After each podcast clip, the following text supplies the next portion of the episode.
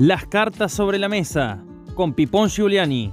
Información más opinión. Para ponerle palabra a la protesta y a la propuesta para transformar la realidad. Para visibilizar a quienes producen la riqueza de las naciones, los trabajadores. Para aguantar los trapos de un periodismo sin cerrojos, un periodismo emancipador. Las cartas sobre la mesa. Y no hay tierra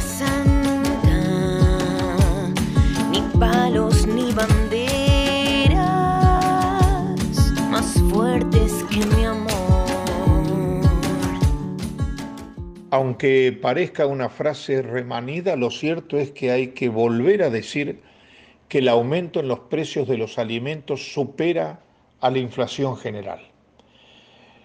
En una nota publicada por el Observatorio de Trabajo, Economía y Sociedad, se da un pantallazo de los datos que se desprenden de un informe presentado la semana pasada. Los rublos que aumentaron en mayor proporción dentro de la canasta básica alimentaria en el último año son carnes y frutas.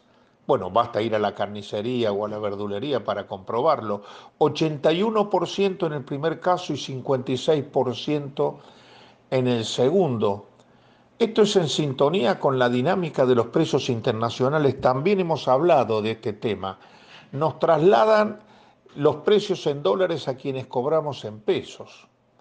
Mientras tanto, los salarios a nivel general y en la industria alimenticia en particular solo lograron recuperar una parte de lo perdido desde 2016.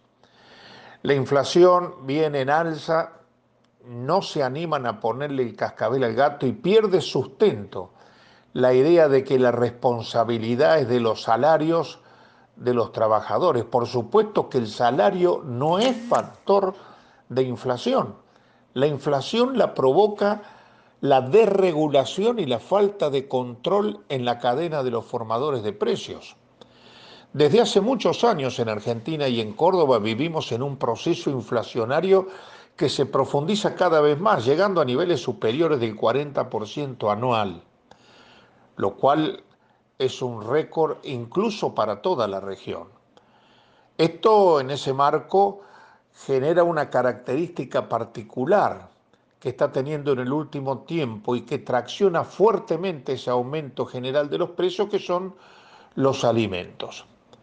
El año pasado le puso una pausa a la aceleración en el aumento de los precios porque, por supuesto, el tema de la pandemia generó una especie de stand-by en la actividad económica. Ahora, han vuelto a crecer de manera exponencial. Hay dos factores que se tienen que tener en cuenta para determinar esto. Por un lado, el maíz como componente de la cadena productiva de la industria cárnica cotiza precios internacionales.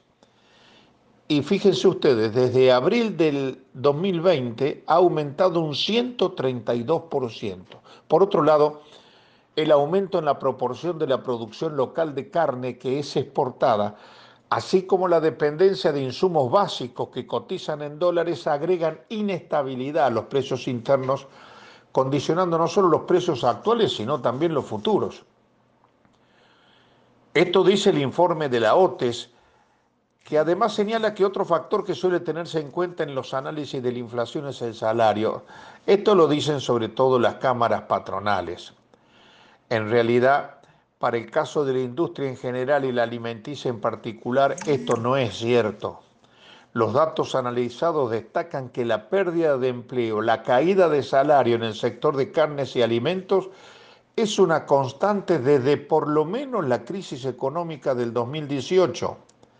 Más aún, la industria trabaja con niveles de empleo similares al 2013 y arrastra una caída desde el 2016. Pese a todo esto, las usinas de la superestructura del poder siguen diseminando la idea que si se aumentan los salarios crece la inflación. Mentira. Lo que hace crecer la inflación es el aumento de tarifas, es la dolarización de las tarifas, es seguir pagando los alimentos a precios internacionales cuando acá estamos viviendo a duras penas con la moneda totalmente depreciada. En esta situación, el debate sobre las causas de la inflación actual exigen que saquemos del medio al salario como su causa. y veamos un poco más a quiénes son los que están aumentando sus precios de manera constante y mejorando su situación económica, como por ejemplo los sectores empresarios de la industria alimenticia. Como lo hemos dicho tantas veces, no vamos a salir mejor de la pandemia. Ya he perdido cualquier esperanza en ese sentido. Cuando finalice la peste, quedará el tendal de perdedores, pobres cada vez más pobres, y un grupo mínimo pero poderoso de los ganadores de siempre, ricos cada vez más ricos. Los espero la próxima semana. Si me acompañan, y si están de acuerdo en que reflexionemos juntos sobre lo que está pasando en el mundo, con la gente, con las cosas. Será hasta entonces, chao.